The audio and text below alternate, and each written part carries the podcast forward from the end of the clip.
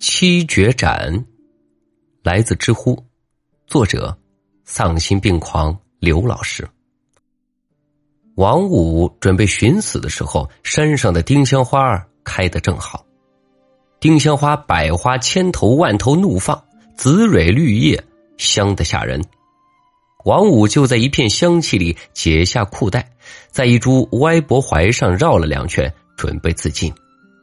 然而找了一圈偏偏没有衬脚的石头，提了口气，窜了两次，脑袋太大，绳扣太小，接连失败。结果忙活了小半个时辰，一身臭汗，体内真气已是贼去楼空，只好啊，在丁香树下先行了个小周天。想到自己身为五虎断门刀的少掌门。偏偏天生根骨不佳，既不能把家传武学发扬光大，也不能支撑门派耀武扬威，更没法在江湖上出人头地。从小青梅竹马的未婚妻，家里也嫌自己不成气候，退了婚。现在竟然连死都不爽利，真是悲从中来啊！一时间，家中老妇、同门师兄弟和那未婚妻的面孔从心头一个一个浮现出来，忍不住是嚎啕大哭。边嚎边喊，把心里这点委屈啊，通通倒了出来。我要练刀，我要练刀啊！我要练成绝世快刀！哎呀！正哭得痛快时，一只大脚从身后猛地踹了过来，王五一个狗啃屎摔到地上。只听他耳边一个声音冷冷的道：“操你妈的！别嚎了，不就是想练快刀吗？我教你。”王五一阵哆嗦。差点露出尿来，爬起来转身一看，发现身后这人戴个斗笠，看不清面孔，背一把单刀，浑身上下衣物破烂，好像是个刀客，又像是个变态。王五被那人逼着跪在地上磕了三个头，算是拜了个师。我传你一路刀法。那人隐藏在斗笠下的面孔莫名熟悉，又带着一点让王五毛骨悚然的寒意。这刀法好学的紧，心法那人只教了一遍，王五就背下来了。至于招式更是简单，就一招：斩、七绝斩、斩生、斩老、斩病、斩死、斩怨憎恨、斩爱别离、斩求不得。一斩更比一斩快，从自杀不成那天算起，到今天正好七天，王五练成了第一斩。一刀斩出，如白练断水，刀背上的血槽划过空气，轻吟如微风穿林。那时候，王五小的时候，他自己父亲练刀时听过这个声音。当年老王正值壮年，刀练的也勤，偶尔功力到了，气血合一，便能斩出如此一刀。年幼的王五在屋檐下就拍着手说道：“爹爹好棒！”老王便笑着同王五讲。说：“你长大了以后，若能斩出如此一刀，江湖上便有你一席之地。只可惜自己年齿渐长，怎么练也斩不出那一刀。”父亲一年年老去，瞅着自己的眼神从希望变成失望，再从失望变成绝望。王家五虎断门刀的名号，不要说江湖上了，就是在这湖州城里，也是日趋式微啊。而现在，老妇正在檐下看着王五练刀，一脸的不敢置信。这不是五虎断门刀，我知道。王五耸耸肩，谁他妈在乎呢？湖州城最近出了桩奇事，五万年烂泥扶不上墙的五虎断门刀王家大少爷，不知怎么的，忽然就刀法大进了。这个消息传到萧家的时候。萧少爷正在湖心练剑，一剑荡去，水波乍起，白衣飘飘，宛若游龙，看花了旁边小丫鬟的眼，说王武功力大进。萧少爷是不信的，这废物从八岁开始和自己交手，除了开始几年还能仗着他年长自己两岁，勉强支撑上二三十招，之后哪次不是一招就被自己打飞了刀，划破了衣衫？要不是大家都是世代住在这湖州城里，自己啊早把这厮大卸八块了。忒废物！不过萧少爷还是决定去看看。没别的，自己跟李小娘子好事在即，不能让这废物搅了局。于是他唤小厮背上马，白衣白马白锦囊，四个内门弟子前边开路，兵发王家去也。到了王家，萧少爷就是一皱眉，这也太破了。大门碎了一半，门口连个看门的都没有。王家再落魄，也算是湖州城数得上数的门派呀。自己这才几天没来，怎么变成这副样子了？难道是老王叔死了？王五这厮笼络不住门人，把门派搞散了。可这么大的事儿，自己也没听说呀。心中正诧异呢，忽然从院子里飞出两个黑影，直奔萧少爷面门而来。萧少爷临危不惧，拔剑一脚，剑气激荡下，那东西被撕得粉碎。定睛一看，却是两只人手。不等萧少爷发作，两个人已经是紧跟着从大门里摔了出来。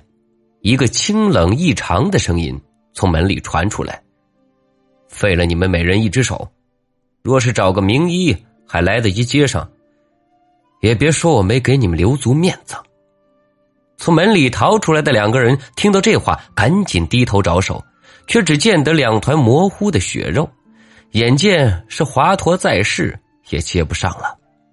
其中一个汉子瞪圆了眼睛，正欲发作。身旁另一个驼子却扯了一扯他的衣衫，低声一语：“快走。”于是那汉子恨恨的瞪了萧少爷一眼，转身一溜烟的跑远了。萧少爷自然是莫名其妙，然而身边的几个内门弟子却吓得不轻。一个内门弟子凑上来：“少爷，那个汉子就是江湖上有名的剑客，唤作夺命三仙剑的，就是他。”边上那个是他师弟，人称缥缈神陀，两人在江湖上赫赫有名，功夫不在咱家老爷子之下。萧少爷心头一紧，觉得今天自己这趟可能来错了。然而此时掉头已然来不及了。王家门口不知什么时候多了个人，仔细看看，正是那传说中功力大进的王五，只不过。此时，王五浑身上下破烂斑驳，却是半点也看不出有功力大进的样子。王五倚着大门，瞥了眼萧少爷和四个跟班，说道：“你们干嘛来了？”几个人面面相觑，心想：难道要说我们听到传言，上门来看看你究竟有没有功力大进？结果犹豫之下，一个内门弟子脱口而出。我们少爷要与李家小娘子成亲了，特来知会你一声。王五的眼神瞬间就变了，萧少爷在马上一晃，差点掉下来。这蠢货，哪壶不该提哪壶。然而此时再解释已然来不及了，只得硬着头皮起出半个微笑。呃，王兄，那个什么，兄弟我好事临近，到时候如果方便……不料还没说完，王五。便把手一伸，说道：“拿来，拿来，拿什么呀？”萧少爷转念一想，随即明白，王五这是管自己要请柬。可问题是，这次出门根本没有准备请柬啊！王五见他脸上阴晴不定，冷冷一笑，道：“请柬也不带一张，感情你这是特地上门耍我不成？”事已至此。想要全身而退是不可能了，萧少爷索性自马上翻身而下，苍啷一声亮出兵刃道：“王兄，咱们敞开了说吧。我听说你最近屡有奇遇，寄养之下特来领教一二。”说完，也不等王五作声，手腕一抖，就是一道剑光袭来。萧少爷此剑原本不想伤人，他料得王五见自己拔剑，定然不是闪身就是拔刀。到时候若是真的发现他功力大进，就虚晃两招跳出圈外，撂句狠话，全身而退，也不失为稳妥之举。哪知眼见自己一剑袭来，王五却是站在原地一动不动，于是索性一咬牙，手中剑又快了两分。我看你躲不躲？王五不躲，王五拔刀，刀光散漫如一蓬细雨。旁边几个人只见王五拔刀之后，刀身一阵模糊，刀过处空气波纹荡漾，竟然有云雾凭空而生。萧家少爷的剑光就被一分为二。萧少爷只觉得胳膊一轻，抬手再看时，却只见自己右手吧嗒一声掉落尘埃。此时众人才听得一声炸响，原来王五那一刀劈出来的声音，竟然现在。才传了过来。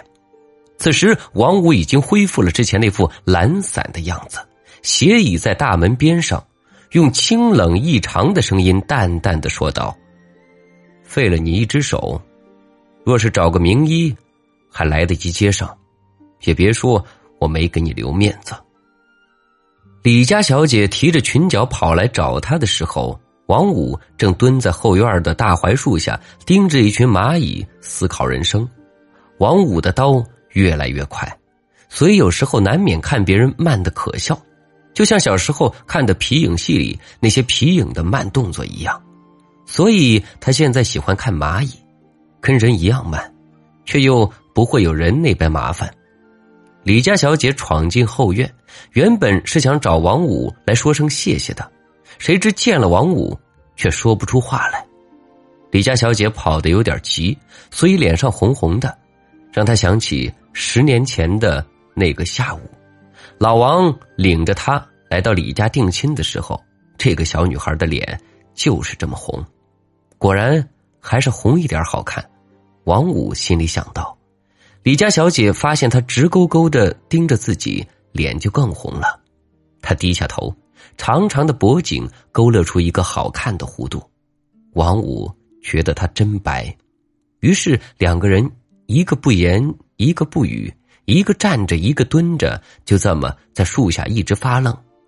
正当李家小姐给他与王五的第三个孩子想名字的时候，后院的门突然被推开了，一个浑身是血的家人撞了进来，大声的叫道：“少爷，少爷不好了！”王五一个机灵，猛地起身，回头向李家小姐说道：“其实我觉得第三个孩子叫王刚蛋这名字也不错。”然后眼神一肃，拧身已是不见了踪影。王家前院血水满地，三个看上去就像大宗师的老头站在院子中央。王五的父亲被其中一个老头扭住手脚，按在地上动弹不得。其他门人子弟在院子四散倒地，呻吟求饶。王五赶到前院时，看到的就是这样一幅景象。见到王五。三个老头眼睛都是一亮，你就是王五？王五点点头。三个老头咧嘴一笑，原来这三位是萧家重金请出的三个大宗师，号称东南武林半壁江山的摘星斜月射日三叟。你看这名字起的，王五的父亲拼了命的大叫，让王五快走，制住他的斜月叟被叫得心烦，脚下一用力。咔嚓一声，鲜血迸射满地，一枚眼球飞到王五脸上。王五居然如此淡定，伸手摘掉眼球，皱了皱眉。这人怎么这么粗鲁？换做摘星的人狞笑一声，说：“小子，你心性不错，亲爹死在眼前也不动声色，老子喜欢。”说着拧身而上，一双肉掌千变万化，已然攻了上来。王五不动，王五拔刀，刀出如潮，明如电掣，快到不可思议。摘星双手上下翻飞，幻化无数虚影。然而王五任你千变万化，我只一刀斩去。一刀斩不中，就再斩一刀，一刀快似一刀。摘星渐渐被他逼到角落，眼瞅着下一刀就是个身首异处的结局。然而，正当王五要再斩一刀时，一枚短剑从旁边激射而至，当啷一声撞上刀身，救下了摘星。王五手中一掷，扣弦之声此时才传到王五耳朵里。扭头看时，却见射日手中一把金灿灿的小弓，满脸尴尬的瞅着他。摘星得空虚，虚晃一招，跳出圈外，大声喘气，狼狈不堪。斜月。眼神一动，不等王五说话，便大喊一声：“好好好，好你个狂妄自大的小子，竟然如此目中无人！要我们三人一起上，也罢。今天我们兄弟三人便联手教训一下你这个不知天高地厚的小辈。”说着，给另外两人打了个眼色，便是三人一轮抢攻。王五莫名其妙，只是三人合战，压力倍增。他的七绝斩还有两式未曾练成，应付摘星与邪月两人，便已是左右见拙。旁边射日又屡试暗算，不一会儿，王五身上就多了数道伤痕。射日瞅个空子，一箭射出。王五这时多处受创，这箭角度刁钻，正是躲无可躲。眼见王五就要血溅五尺，一袭红影忽然从旁边合身扑上，替王五受了这一箭。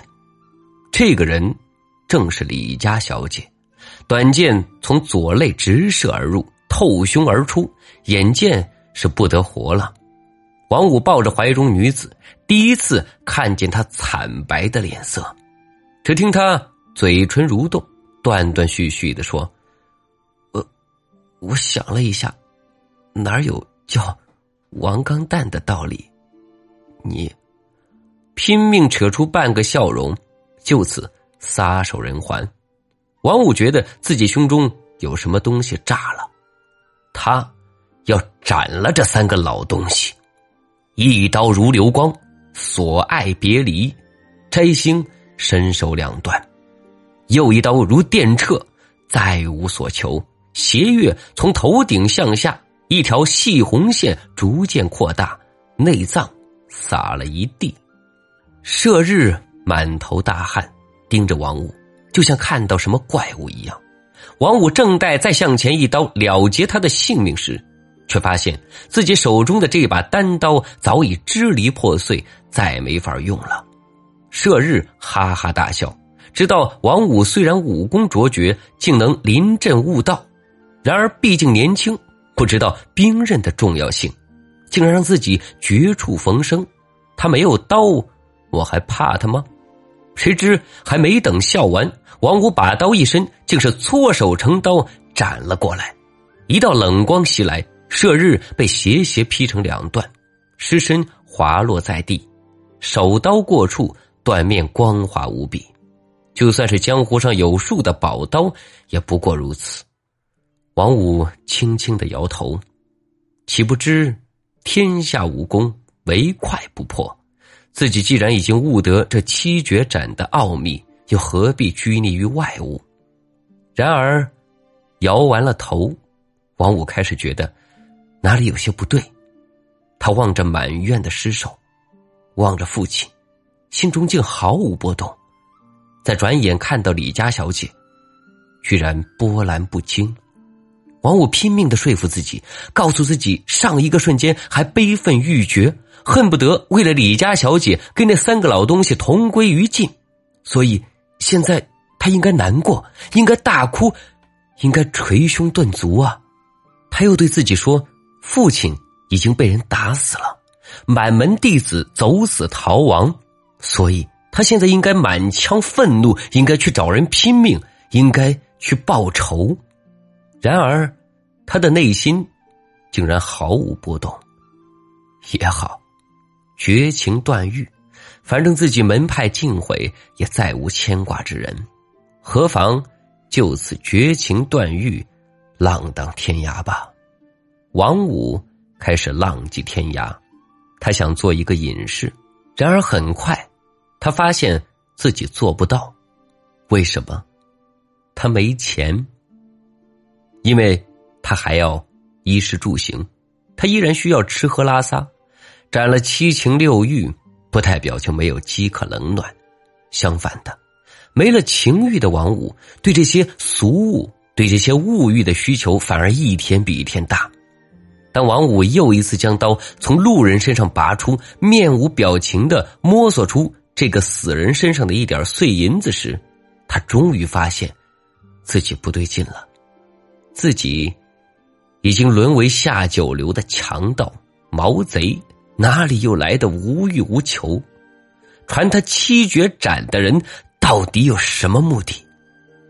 王五眼神逐渐冷峻了起来，他明白，他要找到那个刀客，当面问个清楚。王五没费太大劲，就找到了那个刀客。确切的说，他一直在那山上，从没走过。你传我这七绝斩，究竟是什么妖术？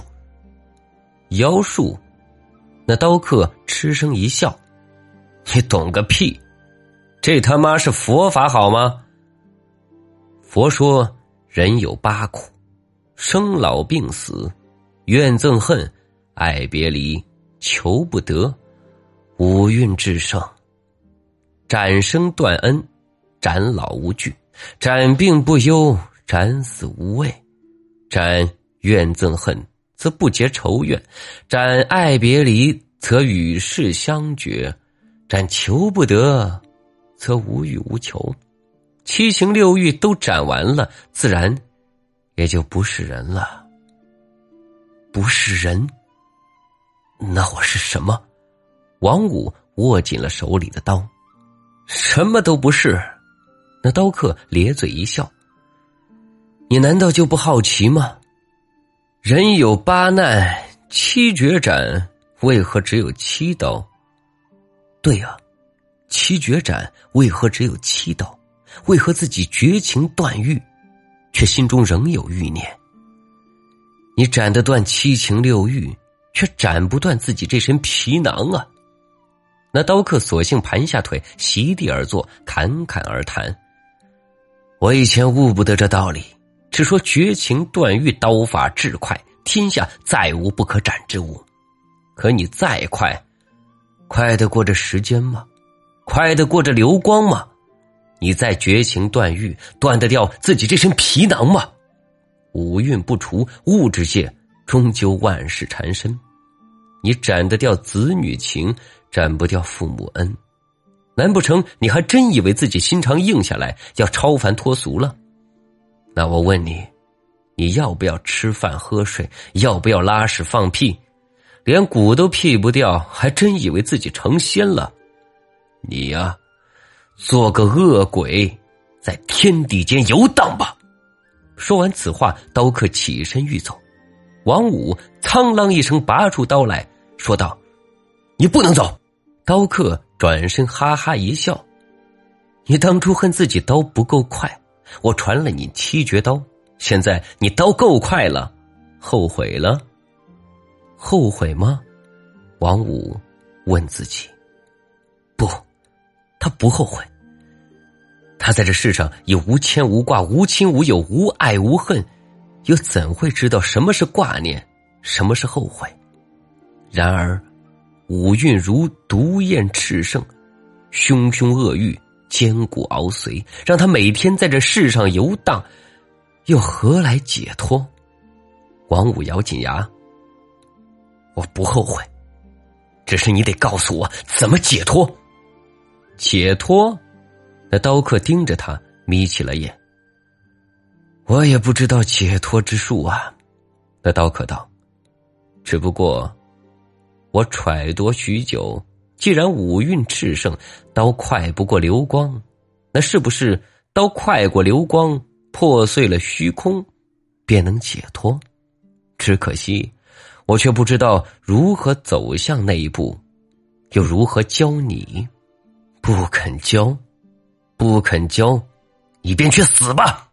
言罢，王五抽刀一挥，当头便斩。那刀客反手拔刀，七绝斩对上七绝斩。一刀更比一刀快，眨眼之间，两人已经换了百余招。那刀客笑道：“你我皆会这七绝秘技，斩了求不得，便是快无可快。你又怎么可能奈何的我？”王五也不答话，只是斩个不停。两人从傍晚战至黄昏，王五心思越斩越纯，一刀快似一刀。那刀客也不示弱。两人身边刀意纵横，隐隐竟有打破虚空之气。终于，王五再一刀斩出时，天地变色，鬼神夜哭，仿佛打碎了什么壁垒。这刀竟然比流光还快。这边刀意未动，那边的刀客身上却也是多了一道伤痕。那刀客脸上显出一副似哭非哭、似笑非笑的表情，向王五说道：“，这般快法，竟是破碎虚空、未发先至吗？原来竟是这样吗？”王五见他这般表情，忽然心中一动，仿佛明悟了什么。然而，不料这一刀斩出之后，竟把精神消耗殆尽。眼见眼前景色一片模糊，王五来不及说话，已经是眼前一黑，失去意识。黑暗之中，只觉得仿佛身边有无数双手在不停的撕扯自己，又像是电光疾驰，光阴倒退。再醒来时，王五只觉得头脑之中一片混沌，前尘往事竟然都回忆不起来了，只有一身功夫还在。此时，山上的丁香花开得正盛，百头千头万头怒放，紫蕊绿叶香得吓人。王五随手捡起地上一只斗笠，便想先依着花丛歇一歇，再下山去寻访自己的身世。然而，旁边歪脖槐树下忽然传来一阵哭嚎，令王五甚为烦躁，凑近一听。原来却是一个小门派的落魄弟子，在这里抱怨自己武功低微，不得出人头地。王五一时兴起，跳出花丛，一脚将那厮踹倒在地。操你妈的！别嚎了，不就是刀太慢吗？我教你啊，